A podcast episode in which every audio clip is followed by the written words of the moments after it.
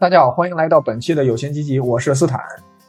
Hello，大家好，我是阿兰。哎，咱们这期啊，继续叫阿兰一起给大家带来一期干货啊，因为现在正好不是九十月份了嘛，也是到了秋招和社招，也就是跳槽的人啊，呃，一个算是一个集中的一个一个时间段吧，所以我们这次就聊聊面试、谈薪和背调相关的话题，因为这三这三个环节吧，也是你在入职前几乎要必须要经历的三个环节，也非常重要的三个环节啊。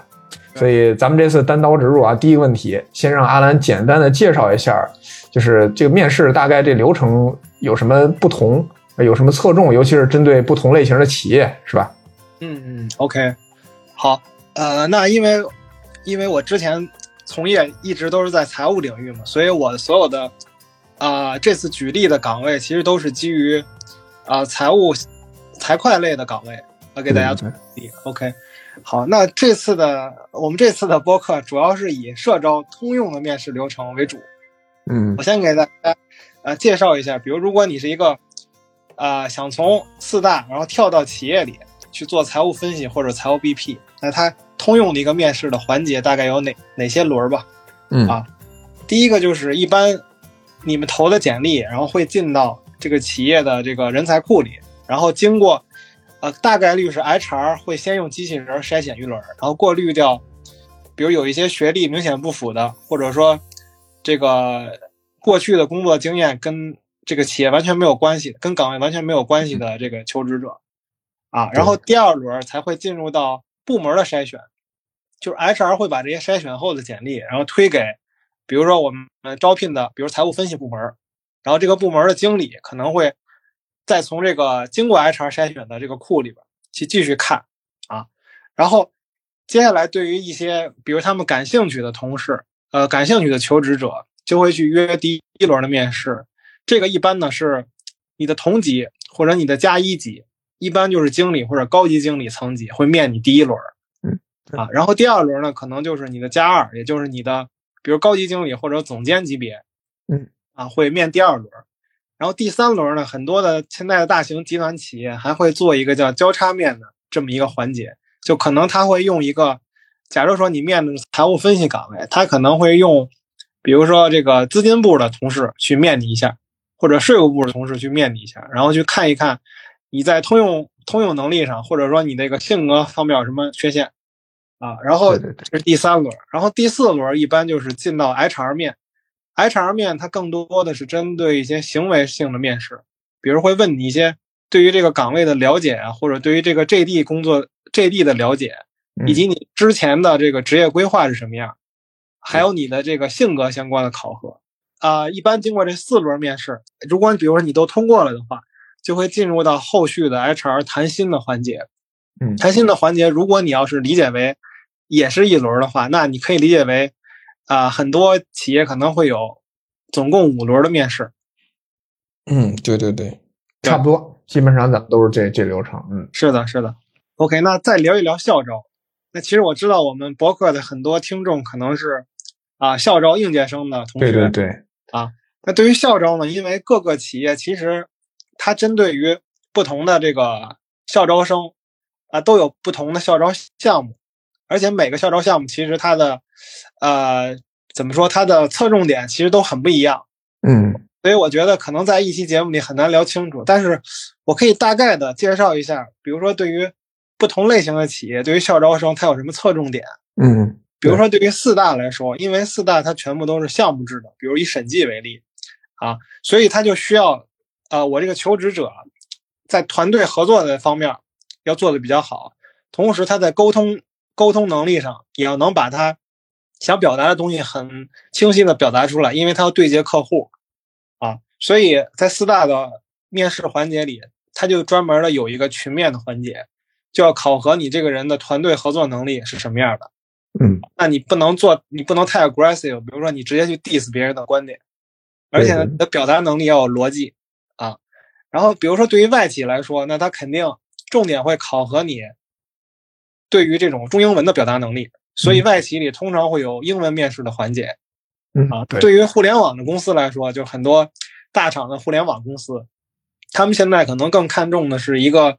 求职者的抗压能力和快速学习能力，基本上就是去筛选出来这个人到底能不能卷。对，所以说他可能会做一些压力面试，去测试一下这个人在高压下他会有什么反应。嗯，哎，嗯我替这个社招同学们问个问题啊，因为我相信很多社招同学都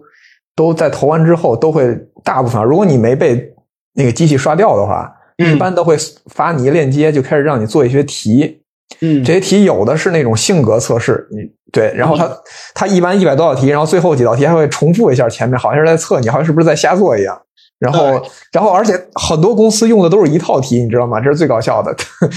他们甚至用的都是一套那个测试软件。这这这是一块儿。第二块儿，它它还会有一块更奇怪的题，就比如说那种嗯就是四大那种逻辑，你这我甚至都不不都懒得叫它逻辑推理，就是一种很莫名其妙的题，就是比如说一些乱七八糟的图形，让你找规律，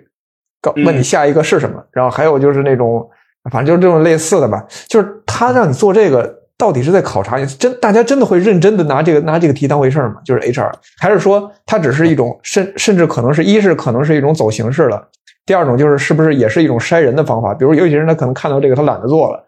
然后嗯就筛了一波。我不知道啊，可以分开来说，就是对于性格测试，我了解的就是性格测试呢，它会通过比如这一百多道题，嗯然后判定你你这个性格到底是不是极端的性格，就是说，类似于我们有一个正态分布的图，然后看你是不是处在比如左右两个极端，因为它有些啊那个问题真的很难选，你知道，你你选哪个都不合适，你知道？就感觉啊。他其实更看重的是，比如说，首先是你极不极端，然后第二个是你前后的答题的反馈一不一致。就嗯看你这个前后的言行是不是一致。当然，具体来说，肯定它这个背后是有一个模型，然后是通过算力，应该是有一个我之前了解到的，可能大概是有一个评分，就是如果这个评分过于接近两两边这个极端，可能就会被刷掉。而且我 我给你举一个非常好玩的例子，就是嗯遥想当年，就是我之前做过一个安永的性格测试，嗯就应该是在我当时刚毕业的时候。然后呢，我当时做题，因为当时应该前面还有一个其他的笔试环节，最后有一个性格测试。嗯然后我就没来得及，因为时间很紧，我就没来得及看他这个，他好像选的是，比如说一是最不符合，嗯，然后十是最符合。然后我到了是吗？我我把它全部都，我我把一和十之间看反了，啊，结果我就选出来，我感觉我那个人应该是个变态。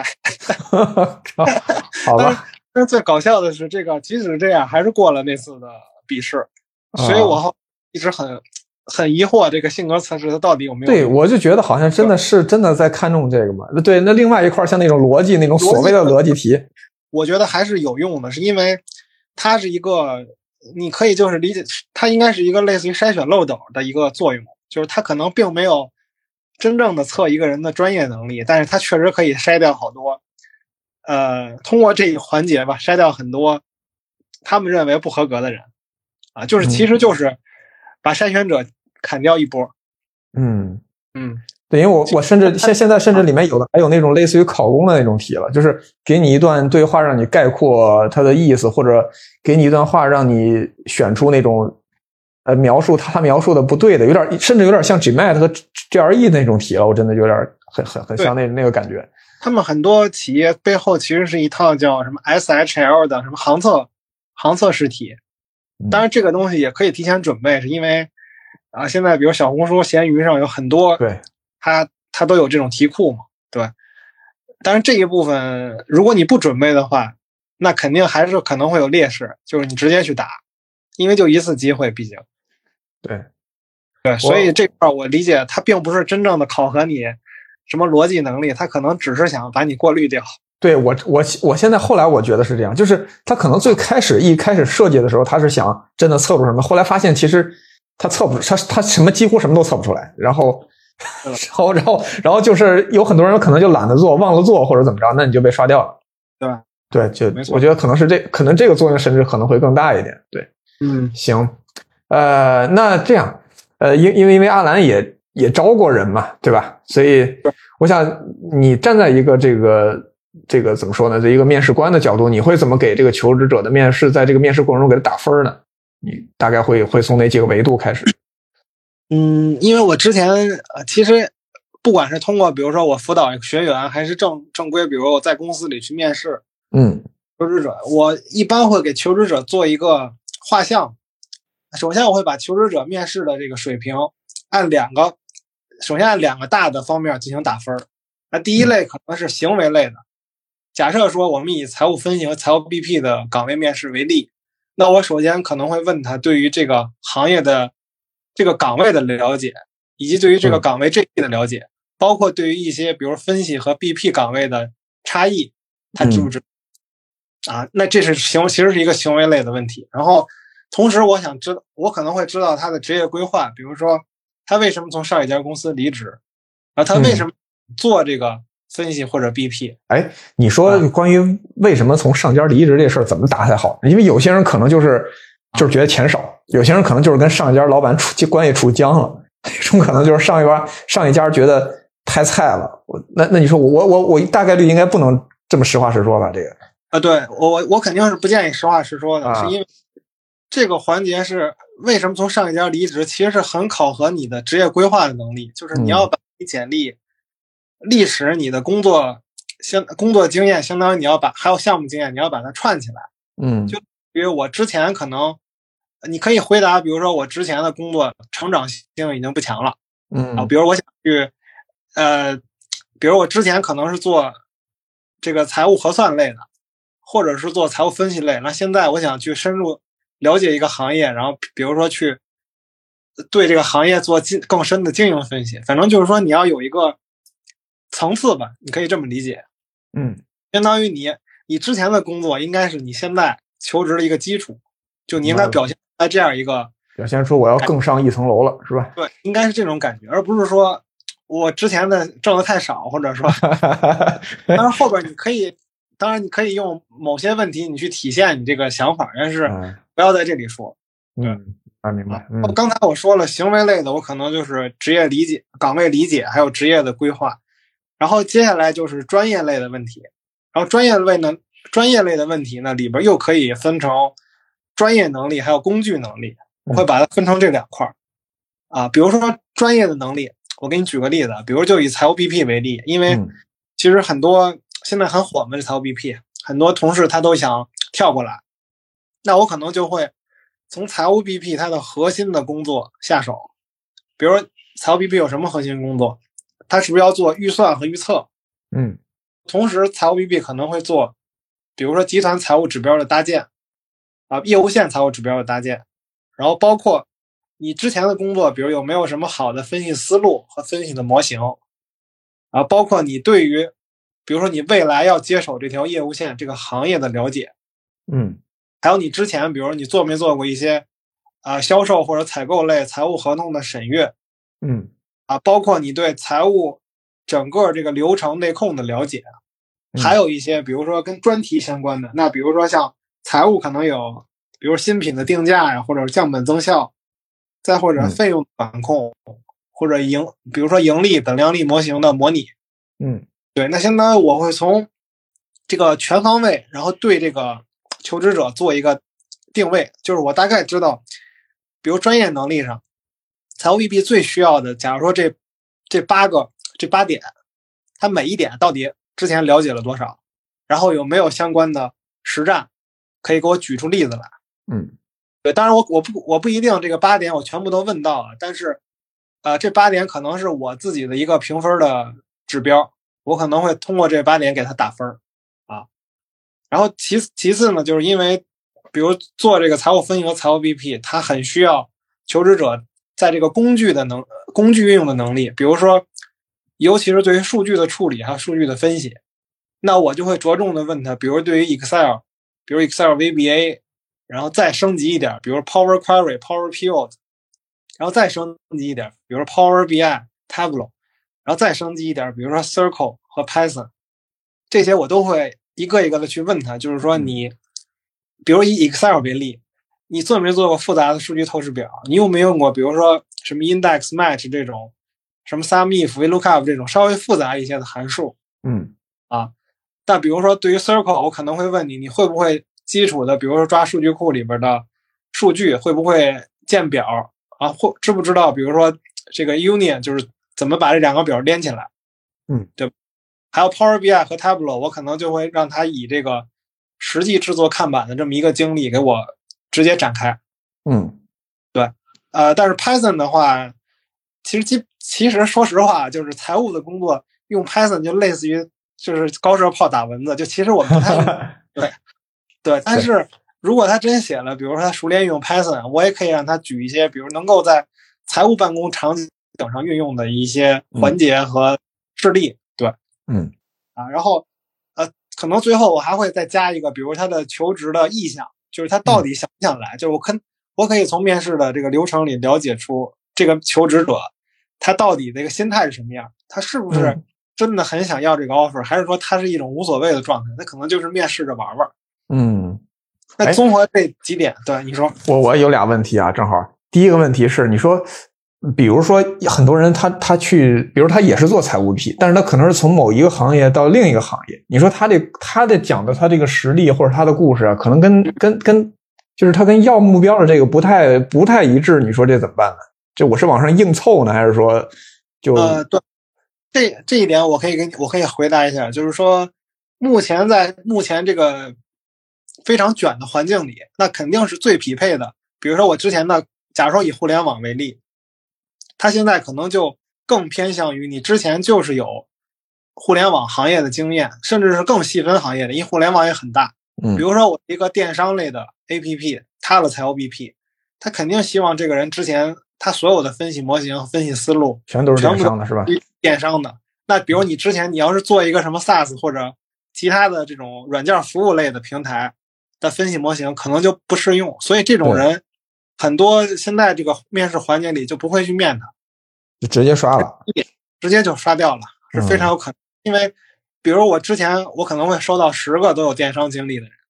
嗯我可能选择性的挑一个，比如我认为他简历写的比较优秀的，我去试着去面一下。嗯但是呢，就需要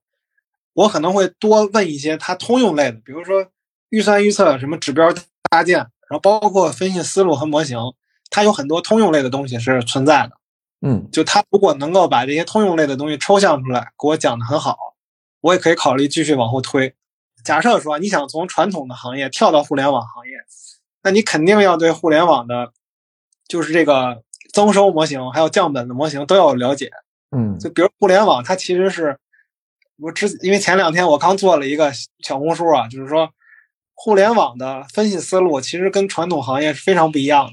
它是通过一个北极星指标，比如往下去拆解，拆解出不同的影响因子，然后我定位出来有哪些影响因子可能限制了我这个互联网，假如说我这个北极星指标的增长，对吧？然后我通过这个，然后再往下去做一些措施，然后再做什么 A/B test 去验证我这些措施到底有没有效，嗯然后形成闭环。但是这个环节其实它跟传统行业是很不一样的，所以你要是假如说你是从什么传统的制造业、什么车企你出来的，你要是没了解过这一套，我直接面试，比如我问你这个北极星指标是什么，怎么定，然后怎么拆解，你可能就完全就晕菜了，对吧？嗯，对对 对吧，所以就是确实是要前置的做大量的准备，如果你想跨行业。嗯，对。呃，第二个问题啊，你看你刚才说那么多工具，但很少有一个人所有都会，对吧？啊 对对呃，更别说精通了。这这能精通一两个，其实就已经挺不容易的了。你刚才说那里面，假如说，呃，它有两个常用的工具，我就会一个，另外一个可能了解点儿，但不太会。你说这个到时候面试的时候该怎么说比较好呢？呃，如果面试官问你，比如你会不会，嗯首先要说你了解过，不要说你压根儿就没听过。啊，对就而且我我觉得刚才我说的这几个应该是，比如说财务分析、财务 BP 领域常见的东西，嗯。不会说，呃，你表如果你说你听都没听过，那我可能就觉得你之前的做的功课还不够。比如 Power BI 和 Tableau 对，然后包括 Circle 和 Python，我还真问到过好多面试面试者啊，嗯。可能不是我真的面我，可能是我，呃，比如说我辅导的学员，他嗯。确实不知道什么是 Circle，呃，我就财务来讲，我我我印象中，我之前那个我们那个精英分析组啊就两个人会 SQL，其他人都不会，就是他们都是让别人替他写。对但是你要了解的是什么？是说 Circle 它只是一个呃，就是我我肯定是希望你去精通，对吧？但是嗯对于大的企业肯定会有专业人去做这件事儿。但是你如果精通的话，其实你能省掉更多运营和数据分析的成本，是的，是的，那你很快的就能把这个结果输出给我。对，呃，所以一般考核的时候，我可能也怎么说，我不会真正的一个一个去问，但是我肯定会让他举一个，比如说他之前有没有搭建过数据类的看板，嗯很重要的，或者说有没有做过大量的页材数据的清洗处理，嗯，对这，些都是实战里边非常常见的这个功能。我会问他，比如你处理的数据大概是多大的量，比如说是百万级、千万级还是亿级。如果你说我就是在 Excel 里一百万以内，也可以，但是我就会挖一些你 Excel，比如说你有没有做过一些复杂的模型，用到一些 Excel 的公式，你能不能呃说一说你用过什么公式嗯。啊？就是我可能会挖掘一些这种细节的东西。这个这个可能跟不同的企业还是不一样。你像你像一般传统企业，它没有那么多数据，那 Excel 它完全够了，对，其实它它用不到 SQL。但是你像互联网，它几十万条数据，一天可能几十万条，对吧你还用 Excel，那不太可不太现实，它它直接就卡死了就。对对我我想，然后还有比如说外企它用的，你看那个它那些 JD 里用呃那个 Tableau 和这个 Power BI 就很多，但互联网企业好多就是自己搭，反正反正就是你看你投啥，你就只能是提前准备了这个。对但是我刚才还是想说，就是嗯，对财会类的求职者，其实 Excel 占到你求职可能不占到你平时工作使用时间的百分之八十、百分之九十嗯，啊。其实你要是真能把这个东西用的，嗯，可以说是炉火纯青吧，就其实能满足你大部分的分析场景。其实哎，其实我觉得只要有一门你精到一定程度，其实都可以，任何一个。对，其实任而且我何一个，其实接触过一些数据分析师啊，就真正的数据分析师，他们反而对于 Excel 的这个使用能力远远不如财务财会类的同事，是因为 他们可能就习惯于用，比如说用 Circle 数据库的思维。对他们应该呃这这一般对对于数据基本全是用 SQL、Python 全部解决，就是 Excel 的所有操作，其实哎 Python 全都可以全都可以操作。呃但是其实也有劣势，是因为这个 Circle 和 Python 它是一个劣势思维，就因为我们存在数据库里的数都是一列一列清洗干净的嗯，呃，意味倒倒未必是清洗干净的。啊、对。但是对于 Excel 很多财会的人，他是一个单元格思维，就是他想的是，哎我在这个格里做什么公式，对对，没错，因为对对对，没错。这块就会有很多这个跟比如说财会跟数据运营同事会有冲突，就是说他们之之间可能思考的逻辑就不太一样。对，主要是存的数据也不一样，在咱们数据库里每一列的数据格式必须是一致的，但在财会的表里就未必。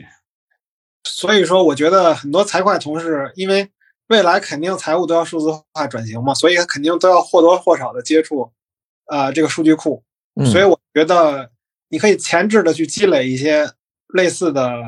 内容、那个知识，对，嗯，比如从 B 站、小红书现在都非常多的渠道，你可以免费的获取，完全不用对，完全不是收费的，对。可以可以。OK，、呃，对的，我我再问问一个问题啊，你说面试中，比如说这个面试就跟刚才一样，面试官问到你问题，你确实一时没思路，你说该怎么、怎么办呢？呃，OK，首先是看，你可以先评，你可以先从你的这个角度去，呃，评估一下他问的这个问题的重要性，会不会影响这个工作正常的开展。嗯比如说，假设说你面试一个岗位，他就是要做 Power BI 的数据看板，你这就不能不会是吧？里边一个里边一个重要的环节就是做这个。那人家嗯，他问你，你会你会你了解过 Power BI 吗？你不可能说你不会。对，你你你可以这么说，你就说，你可以说我至少你要说，比如说我之前有了解过，然后我我会嗯基本操作，嗯这个基本操作你可以通过，比如这次面试以后，你马上快速的去入个门儿，对吧？赶紧补上啊。啊，对，啊，对，这个是一个很好的。然后，但是对于一些真的，比如说行业相关的，或者说这个行业积累相关和模型相关的，你要真没做过，我就不建议你去直接说你你做过。你可以说，你就说这一块儿呢，我可能你可以衍生到其他行业或者其他模型，你就把它话题转到转到一个怎么说呢？可以让它体现你有这方面能力的这么一个话题上。嗯嗯，对，然后这样他可能你可以带着面试官嘛，就是你可以把你之前做过的，比如对其他行业的分析调研，你给他展开说一下。嗯，对，对对对。那我那我再问个问题啊，因为一般面试官，尤其是 HR，特别爱问一问题，就是让你说一下自己优缺点。哦然后对你，你看这个尤尤其是大家说优点就不用说了，那就使劲夸自己就得了呗，是吧嗯？这这缺点，大家一般都在想，我到底该怎么说？有些人甚至说这个缺点也是变着相的夸自己，比如说我我就是我就是太太卷别人了，我觉得就是意意思一下，就是大家因为不不好意思说嘛，你说的怕这次怕说的这个给自己减分嘛，你说你说。第一个，我我想知道就是大家到底该怎么说这个优点和缺点。第二，就是为啥这面试官他想听你这个，他他目的是什么呢？呃，首先我觉得第一点是这个问题现在已经是一个非常怎么说非常落伍的问题了。就我觉得一个嗯专业的面试官，一个 HR，他是不会问这个问题的，根本，嗯，因为他问这个问题其实对他没有什么好处。怎么说？就是我认为你说这个缺点，你不管怎么说，其实怎么说呢？就即使你把你的优点往缺点上靠，然后嗯我觉得对于这个面试官来说，他没有什么有实质性的输入，就是，所以我觉得这个面问题其实是一个废的问题，就是凡是真正的懂面试技巧的同事，他绝对不会在这个问题上暴露自己的任何缺点，嗯。他可能筛掉的就是一些真的实实话实说的这种。然后嗯这块儿可以踩坑，就是说，比如我这个工作可能就要求有一点，呃，比如抗压能力很强，嗯。然后这他就说了，他说我可能不太喜欢加班儿，然后我就可能喜欢 work life balance，啊。就是他可能会，如果你要正好踩中这个 HR 的这个怎么说呢，这个死亡区域，那就直接你就 pass，不管你之前面的多好，嗯，明白但可能 HR 只是想通过这个测一下这个底线嘛，我觉得。明白。所以只要没踩中这条底线，其实都无所谓，是吧？对，但是我也我也不建议你在这个里边体现你任何的真正的缺点，比如说还是刚才你说的，我的缺点可以是什么？可以是，比如我这个人比较追求完美，嗯或者说，呃，我对很多的细节可能过于重视，有的时候可能会影响到，比如说整个可能会对整个流程这个全局性可能把握的不够，就等等，就这种问题，反正就是缺点，就是变着相的再夸自己一次。呃对，就是说千万不要 啊不要踩到 HR 给你设置好的坑里，因为这个坑是非常好跳过去的。明白明白，确实没啥优点啊，我觉得优点的话是有亮点可以说的，是因为一定要把你之前的项目经历和工作经历里的亮点往他的 JD 上去靠，同时嗯你的性格上的亮点往这个 JD 上去靠，这样呢嗯就能有的时候你的优点如果说的好，它可以拉开你跟其他求职者的差距。嗯，明白明白啊。哎，咱们下一个话题啊，因为你刚才提到有这个压力面嘛，是吧？其实我之前面试过，有有过很有过很多次不太愉快的经历。我现在不确定，就是我只有一次确定是压力面，是为什么呢？因为那个面完之后，那个 HR 告诉我说是压力面，他他说他说他说你刚刚刚才那个气氛有点那个什么尴尬，但实际上是我们是故意的。我靠，我我对，但是其他有几次呢，我不确定他是不是压力面，就是嗯就是我甚至有点想在面试上直接发火了，就是 啊，对，真的这个是真的，就是因为我啊我不清楚他的意图是什么，所以所以我我我想知道他们这压力面到底是是是是个什么意思？到底是就是他他为什么要这么做，以及目的是什么，以及这个压力面现在还有意义吗？就这种形式，嗯，我觉得压力面在某种程度上是有意义的，因为就像我刚才说的，可能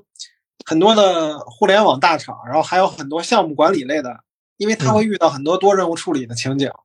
或者说这种多角色对接的情景，那就是可能会面临很大的压力，对吧？嗯他其实，在压力面里可能会把这个情景复现一下，但是压力面其实是分成两种的，这块儿我可以跟你稍微聊一聊。嗯因为我从网上也看过很多压力面的这个面试的模拟，我也觉得很有意思。对，其实第一点，第一个类型压力面嗯就是它会深挖你的各种的这个背景，就是你的经历，它会深挖，挖到什么程度？就是正常可能我们觉得面一下就挖个两三层就够了，它可能会挖到四五层。嗯比如我给你举个例子啊，比如说嗯你现在简历上可能我写了，我之前对我们公司做过降本增效的这么一个项目，对吧？然后那 HR 肯定他会先问你，他说：“哎，那你这个项目是从哪几方面展开的？”比如说，我就说我是从，比如说采购环节的降本和人力环节降本展开的，对吧？嗯。然后他就再追问一层，他说：“那你们公司你觉得为什么要做采购的降本？然后或者或者说你怎么做采购的降本？你怎么做的，对吧？”然后我可能会回答：“那我可能通过比如商务的谈判或者加入。”询价比价的环节，什么供应商本土化等等来进行，对吧？嗯嗯。然后他他会继续再追问一层，比如说，那你怎怎么觉得你们公司采购单价就是合理的？或者说你就要引入新的供应商？嗯。然后很多人可能卡在这儿就已经有点回答不了了，就已经思路已经没有之前那么连贯了。嗯。然后他，比如你可能再回答一个，比如说我说我可能判定我们供应商的集中度是不是过高？那可能过高的话，就会存在这种未来如果他们不及时付款，就会导致我们公司断货的情况。嗯这这样我可能会引入新的供应商，然后接着他就会再问一层：那你怎么判定你们供应商集中度过高？嗯，就是这是一个深挖式的压力面试，就是他会让你，就让你觉得就是他最后会问到一个非常深层次的问题，可能你想都没想过。对对对，其实我觉得这个还好，他这个还，我觉得他更可能的是在判断，一是你有没有深入思考过你做的项目，第二可能也会挖出来一些有些人水的项目，是把别人的项目拿过来写出来，然后他自己其实可能也没太做过。其实我觉得这样的压力面试是一个正常的压力面试，我觉得我觉得这我觉得这个是没问题的，嗯，对吧？但是现在还有一类压力面试，我们我可以管它叫挑战类的压力面试，什么意思？就是他会在你回答刚刚这个过程当中。就回答问题的过程中打断你，嗯，然后去质疑你，感觉你做了这么多年，你什么都不懂。对对对，其实就是 PUA 你。对，就是啊，他会直接扔出一个完全跟你相反，或者你根本没听说过观点，他就或者说他加入一些特殊的情况来扰乱你这个思维导图展开这个思路，嗯，就完全让你跳出了你这个框架思维，就你就根本没想过这个问题，就跟类似于脑筋急转弯这种感觉，你就觉得。这种问题我根本就考考虑不到，对吧？就是或者可能很小，就这种是，他会在看，他会在用这种可能性，比如说这种质疑或者打断的这种情况来考验你这个人的自信。嗯，就看你到底能不能持续的把你这个思路展开，或者说还稳定在你之前的这个框架里，还是说你啪你就直接变了？嗯，那你就直接被打乱之后，你的面试可能环节就进行不下去了，这都有可能。嗯，其实我觉得这个也还好，因为我我心心目中真正的压力面，你知道什么？一个是我自己亲身经历的，第二是我也听说过的啊。你说他会上来就说你，你这上了啥破学校啊？你这为啥学这个？你就就是你觉得这个这跟你的工作内容完全就没关系，你知道吗？然后然后他说你怎么不去你怎么不去那个什么什么岗位？你来这个岗位干什么？你来这部门干啥？这是，但呃，你懂我意思吧？我觉得不好的压力面，他会让人感觉有人身攻击的感觉。对对对，就是我，我当时就有点已经有点恼火了。有面对有些问题，就是比如说他之前我我在我们集团的总子公司嘛，他就问我啊，你咋不去集团？为什么要去子公司？其实我当时心想，我面对这个岗位也是子公司的岗位啊，那你咋不去集团呢？啊，就是就是他，我感觉他在没话找话，就是就是那个后来他告你 HR 明确告诉我这个是压力面，就是。就是他在他在故意的想压迫你，但是他又不知道怎么样，他就用这种非常拙劣的方式，甚至如果找一个脾气不太好的人，那真的就当场暴怒了，你知道吗？呃，对，首先看他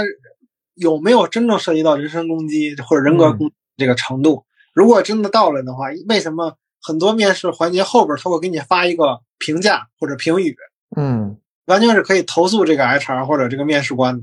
对对对，啊，就是就是因为。我我为什么我觉得这个企业要如果他疯狂的进行压力面，这企业不去也罢，对吧？对，没错没错。因为很多我看过这些模拟的面试，我我这个你看的过程中，你的气的受不了。就我看了一个是面试官，他好像是假装是面一个什么产品经理还是什么，嗯，我简直是对那个求职者，我感觉他可能未来找不了工作了。嗯，就感觉质疑的他什么都不是，对吧？嗯。就故意的是吧？就是他就是故意，但是那个绝对是涉及人身攻击了，是非常明显的人身攻击。就他就对，你说我面对这种情况，我可不可以？就是我已经我无所谓了，我我就想说，那您别面了，我我不想面了。你这什么玩意儿都是？哎，可以。那我觉得要是真的遇到这种情况，那就看你自己了。但是，嗯，刚才我说的正常的，比如说这种，比如说正常的深挖类的或者挑战类压力面，我觉得是有解法的。解法就是就是你的你的首先你的心态要好，就是你确定这是一场面试，而不是一个对对对啊一场这个 辩论，对吧？或者挑战，对。然后第二个就是你要绝对的自信，就是你之前的思路不要被被他们真正的打断。对对，就类似于你就你就要杠下去，你就是你就当杠精就行了。嗯，就不要被他们把思路带跑。对对对，而且我觉得重要的还是你得准备，还是得准备充分。对，然后第三点就是你一定要挖掘到对方他真正想听什么。就是嗯，如果有的人他们压力面可能是他想往某个方向给你去引了，就是他看看能把这东西说出来。嗯，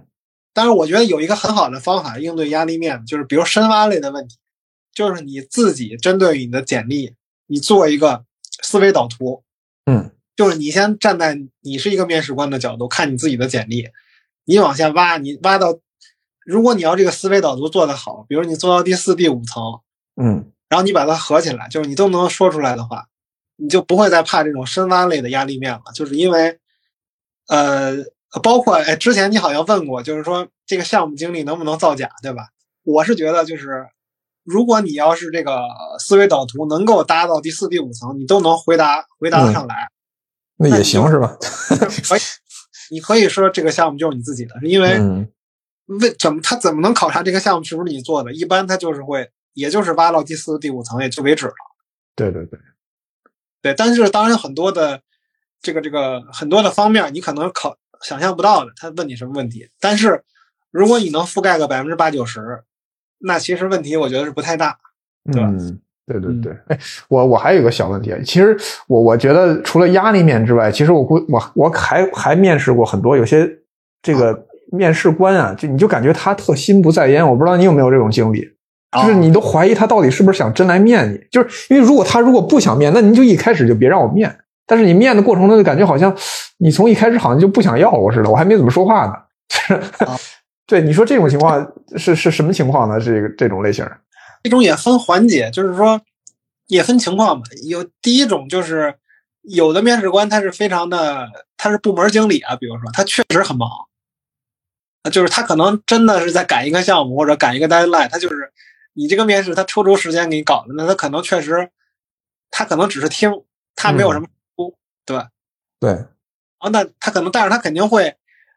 他通过你那个聊聊的过程中，他可能会发现，哎，你这块跟我想招的人有什么重合度有多少？嗯啊，当然有，我见过很夸张的，就是有这种面试官直接就是黑屏的，就是他根本就不露脸啊。我遇到过很多次，就是他先跟你说，你能开一下视频吗？然后开一下，先摄像头没问题，我开了，然后其他所有人都不开。然后这种我觉得就可以投诉，是因为现在他不是有这种。面试评价，你可以给他写。有的有投诉，有的有的公大部分国企都没有，互联网企业一般都对，互联网企业是都有的，但是很多国企什么的都没有。呃，还有一种就是说，可能有的面试官他也是通过这种方式做一个压力面，就类似。好家伙，这个 poker，你也不知道他是好是坏。对，好家伙，这不能，他任何行为都是压力面了。这家伙，这这压力面成一垃圾桶了，啥都往里扔。还还有一种情景，就是说他可能已经有一个他相对来说比较呃比较理想的人选，你可能是一个，对你可能是走个流程。这种这种情况在国企很多，对吧？嗯嗯，行行行，那哎，那咱们面试这套啊，咱们先先过了。之后我想，如果大家顺利通过面试，那基本就是谈心了，对吧？这个这个大大家也怎么说呢？谈心过程就是。很复杂，就感觉是一双方的博弈，因为就是尤其是对于求职者来说，你不知道对方的底牌是什么，然后呢，你想提高，你想要高一点，那是肯定，每个人都这么想嘛。但是你高了呢，又怕太高了对方不答应，所以你又，哎，就这种心态啊，就是你你觉得可能我太想去了，是不是会对方会压我价？你说我太表现的很强硬，又怕对方又干脆不要我了，反正反正我以我以社招为例嘛，嗯，对，校招可能谈的空间也不大啊，对对对，校招可能它都比较固定的，这个。对，呃，因为很多大厂，比如他在，比如猎聘网或者 Boss 直聘上，哎，它有一区间，对吧？因为你你发没发现这个区间有时候非常有意思，它直接设置三十 K 到六十 K，有的区间很大，对，有的区间还行，有的区间还行，但有的是比较大，对。啊，区间非常大。然后他们那个有的有的大厂他会说什么？他说我们叫呃叫什么？以能力定职级，然后以职级定，就是他会先给你 HR 肯定会给你引到一个思路上，就是说，哎，我通过你面试评价，我给你定一个职级，嗯，然后我的所有的薪酬挂钩都是根据这个职级来的。嗯啊，也合理，其实也还合理，也还合理。呃，反反正我觉得有的有的大厂它很有意思啊，就是嗯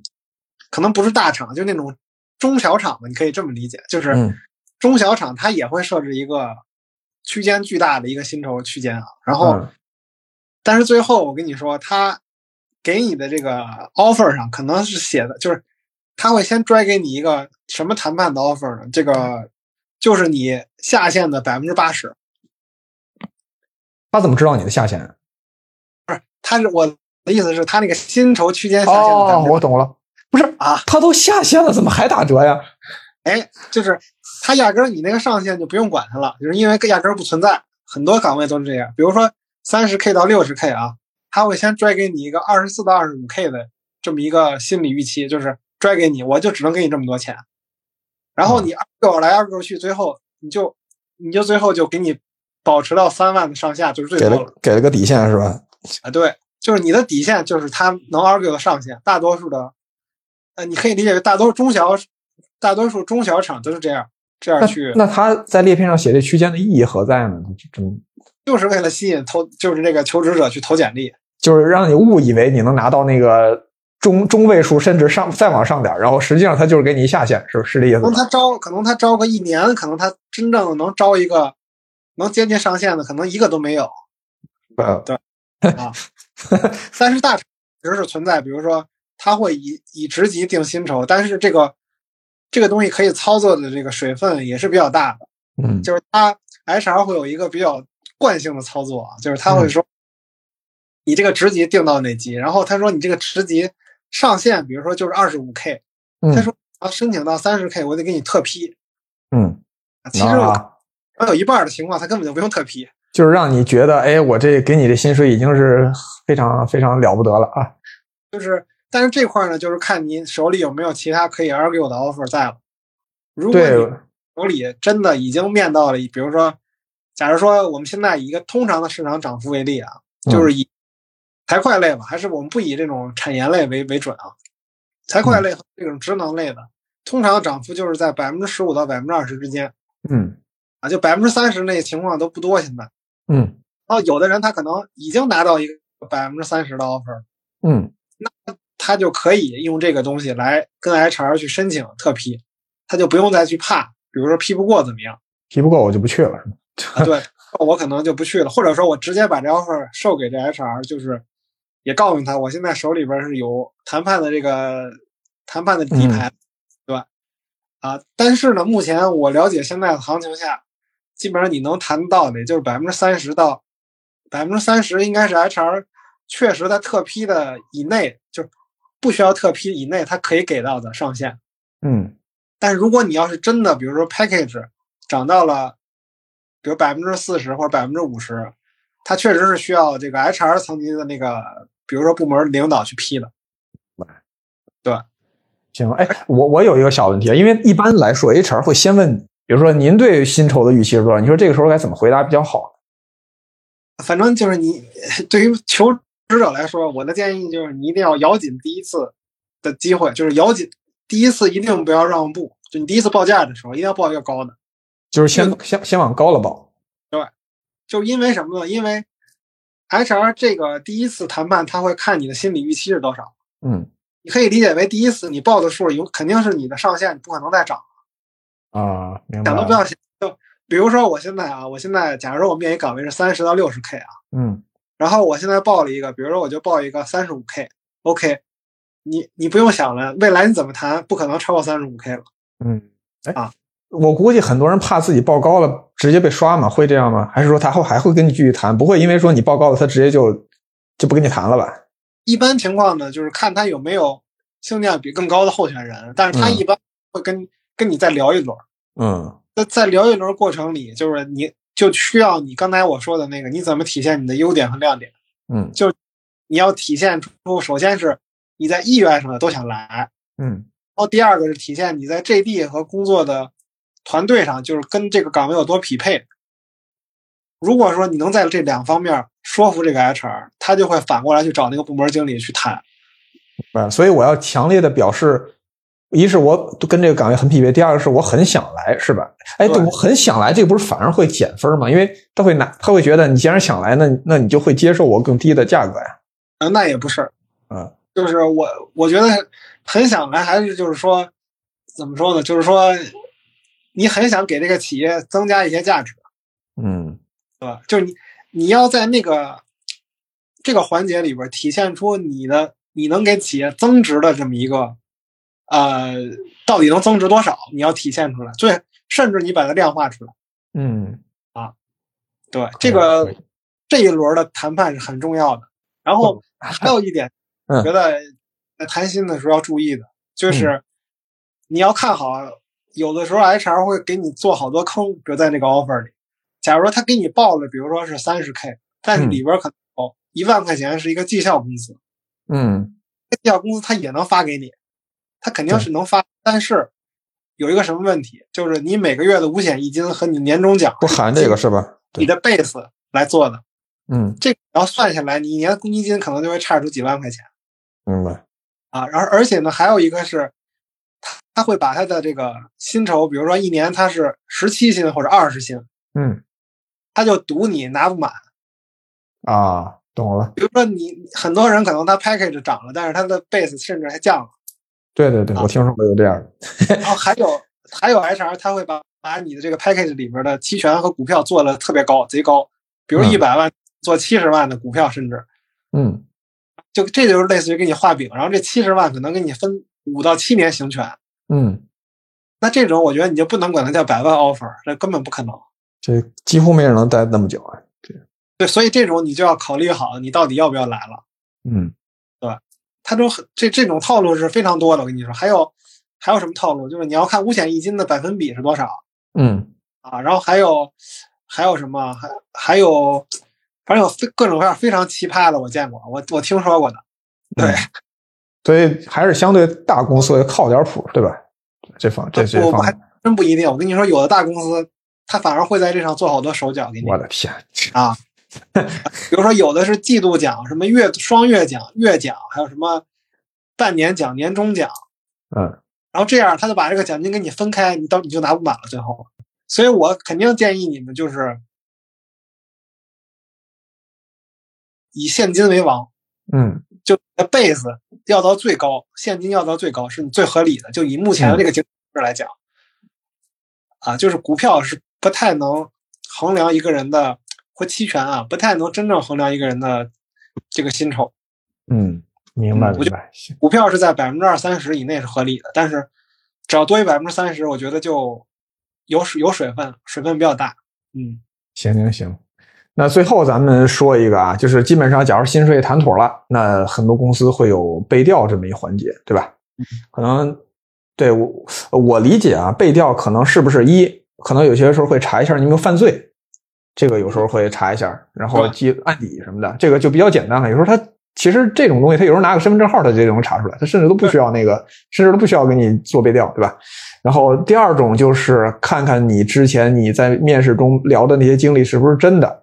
嗯，对吧？对吧？我我我能想到差不多就是另另外可能对，还有一部分就是听听你前同事对你的评价，是吧？呃，包括你的前领导评价，大概我就这些吧。对，呃，他一般你说的这个第一块儿呢，是一个通用类的筛查，比如说嗯什么犯罪记录啊，然后诉讼，包括是被执行人这种，那这种比较好查的。啊，利益冲突啊，还有些一些金融公司需要对对对。是有的他可能自己开个公司，跟你是竞争对手或者之类的，啊。然后第二类就是核实你之前的工作的公司和工作的时间，嗯你有没有完整性和准确，就是你有没有漏报。第一个是，呃，我了解那种有叫挖坟式的背调，就是可能过去你五到十年的所有的工作经历啊，哪怕你呃只交了一个月社保，你如果没有写在你的简历里，你就直接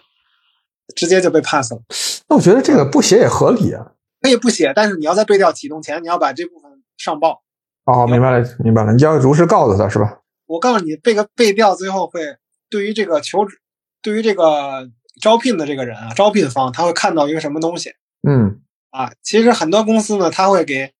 类似于很多的这个 bullet point，把这个人背调完了以后，他会在每个 bullet point 上给打红绿红绿灯和黄灯。嗯比如说，如果这个完美呢肯定是一路都是绿灯，那这个人背调没有任何问题。嗯，可能在工作的这个项目描述上，这人可能很夸张写说的，嗯就跟前同事对他的评价可能不太一样。嗯这种我就可以给打个黄灯，因为我也不知道真正是怎么一回事儿。嗯这需要让这个求职者，就是让这个招聘的这个人去判断。嗯我看我，比如说我这个背调公司告诉我，这个人他过去的经历可能是有一点儿问题，打黄灯了。你如果真的想要他，你还可以继续要，没问题。嗯，加钱呗，那一般对于对对于这种打红灯的，一般，呃，反正一般这个这个这个招聘的这个人，他可能就会有有这种担忧嗯啊，所以一般打红灯的这种背调的，可能会被直接 pass 掉，就即使是嗯你已经走到最后一步，甚至你 offer 都发完了，嗯而且这个背调很有意思，它还分为发 offer 前就开始背调和发 offer 后才背调。嗯，那我觉得发 offer 前背调的是非常缺德的一件事儿。对你你容易让告诉你容易让你的前东家知道你要跑了。对对，有的人他甚至那个他都根本就没有体现他要离职的这种这种这个可能性，然后就啪就给他的上司打了个电话嗯，啊，哎就开，但但是你像这样，一般来说，你的同事和呃，包括你的前同事、你的领导、你的 HR，不都是你提供的吗？你你可以不提供你现在的上司，比如说我提供一个我亲朋好友，或者我其他部门前同事跟我关系特别好的，让他冒充是我上司，对，是吧其？实没有太大的问题啊。当然这当然这种有的时候也很有意思。我记得我听到一个，我听到一个人说什么是说他他好像写了他的老丈人，然后就是 当他的前前总监还是什么。啊，他老丈人确实是一个体制内的工作好多年的一个一个这个退休老头儿嗯啊，然后但是他已经退休了，我就天天在家里边待着。嗯然后这个面试这个背调公司给打电话的时候，他说煮饺子呢。然后然后因为那个是上班时间啊，工作时间，嗯然后这个他就他就说他就叫他老伴儿这个名字，说把这饺子赶快捞出来。后来被这个背调公司给识别出来了是有问题，啊，然后就反正反正挺有意思的，就是有的时候他可能会提示一下，哎，这人可能是有风险，有有问题。明白。我感觉大部分人大部分人都会提前串好供的，这个找找几个关系好同事还不还还不难吗？这个而且你写手机号你也注意，千万别写自己的，就是你别哦自己你自己，因为背调公司是能有的背调公司是能看出来你这手机号是不是你的。明白。对，这一点是一个很基础的点，对吧？对，哎，我听说，我之前我听同事有人说，就是他甚至能挖到那些你没有提供人的信息。因为现在其实市面上比较大的就是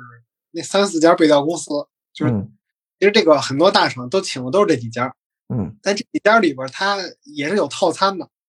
就就是这个企业愿意花多少钱去挖这个啊，懂了懂了。啊，级别越高就花的钱越多呗，是吧？啊，对，如果如果他真想挖的话，那确实会出现你说的那种，他会自己去给，比如他的妹妹领英上的这个，对，其实肯定能挖出来。这个我我我自己想想都觉得不是那么难，这事儿。对，反正就是说，尤其有些行业其实圈儿挺小的。对你如果真是差绩效或者 N 加一走的，或者说你的职级是造假的，嗯我还是有比较大的概率会被抓出来，对吧？嗯但这也不能说是百分之百，是因为确实有好多人是通过造假然后来这个跳槽成功的。哎，你之前提到过，我记得咱们那次说简历的时候，你说如果即使你是被炒了的，也不要说自己是被炒，一定要说自己走的。但你到这个环节是不是就暴露了？这个环节其实很大程度上也也可以不暴露，但是它暴露的问题现在在于，你如果真的领了 N 加一或者这种补偿金的话，嗯会体现在你的个税软件上，这个是你没法去规避的。嗯，就你的个税软件上会有一笔，比如一次性离职补偿金，那哦，对，他会写的是吧？啊，对。对，因为现在很多公司他已经学聪明了，就是很多之前的人，呃，什么伪造个银行流水就要个什么五五万十万的，对吧？嗯那他现在都要什么？要你的个税的录屏或者你的社保录屏，嗯就直接看你从软件里边录屏给我看。嗯这截图现在都不管用，截图能造假，嗯，对可能就是现在越来越严了，确实。对，对我因为我听我前两天刚跟前同事聊过，就说我们经分部门连着两任领导试用期都没过，都被炒了。我的天，反正确实太恐怖了，这个。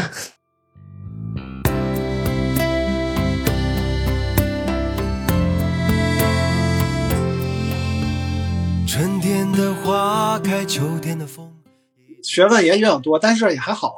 对嗯，对我还真很少听到我有背调没过的。这我跟你说啊，这个背调其实是公司招人的一个手段，这个嗯你可能没听说过。就是很多大厂他会同时给两三个人同时发 offer，你知道吧？这个是比较缺德的一件事儿，就是他认为这仨两三人可能面试表现都不错，然后可能给两个人都发了 offer 了，然后最后他可能只想录一个人，他就会通过背调环节找各种问题给你 pass 掉。不是，那他直接就 pass 你不就完了？他还还背什么调呀？在最后的环节里，比如他的可能是 h i c o n 缩减了，或者说哦，我懂了，我懂了，临时有点问题是吧？懂了，不会告诉你任何原因，他就会告诉你背调不合格。嗯，所以有的时候你要真遇到这种问题，可能是企业规避那个风险的一种方法，因为你知道企业如果发了 offer，他再去违约的话要赔钱的，好像也赔不了多少，几千块钱，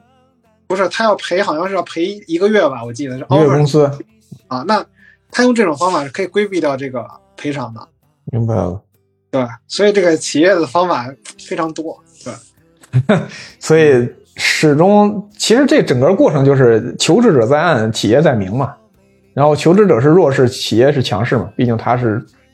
嗯，所以反正目前的经就是目目前的这个求职背景来，求职环境来看，现在